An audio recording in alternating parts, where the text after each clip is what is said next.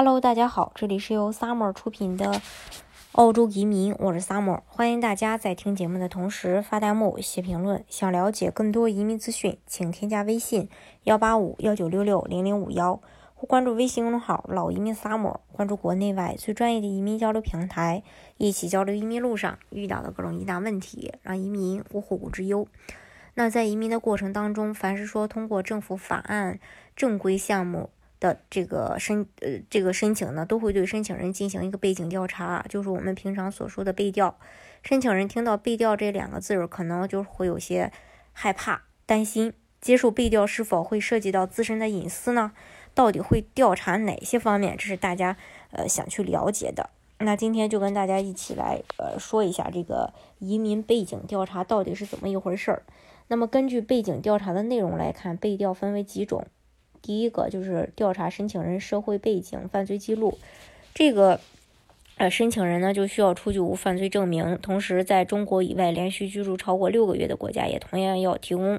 如果这份文件无法提交，将会影响办理。个别国家对于情节特别轻的过失也是可以包容的。那这个就具体问题具体分析。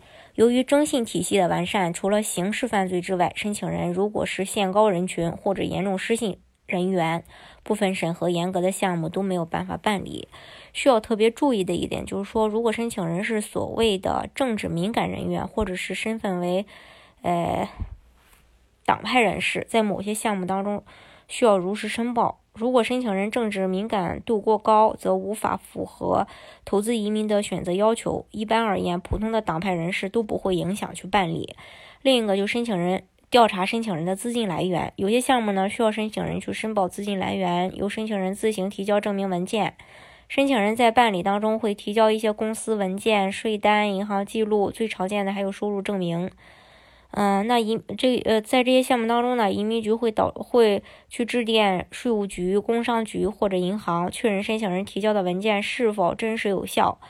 呃，资金账户是否有所申报的这个资金数额？当然，国内的官方机构或者银行一般是不会配合调查的。但是，作为出具收入证明的公司，建议主动去配合。在个别国家，申请人的资金也必须要在申请初期就存入申请的账户。呃，今后必须要用同一笔资金进行投资，这一点大家要注意。另外，调查申请人亲属关系的真实性，比如说。申请人的出生证是否真实？婚姻同居关系是否真实？也就是说，去查实家庭人员的户口、身份证、护照等证件。我们经常会遇到一些特殊的情况，比如说孩子非婚内出生，那么申请人需要提供的证明亲子关系文件就会多一些，不需要铤而走险去做一些虚假的申报。有些申请申请人因为某些买房政策离婚、复婚多次，实际上也。不必去刻意隐瞒，大大方方的做婚事公证就可以。在亲属关系的调查上，基本的征信必须有保证。存在特殊情况的，移民公司会给做出针对性的方案。另外，背调有哪些方式呢？因为在这个信息化社会背景的手背调的手段还是多样化的。各个国家的移，就是说这个移民局吧。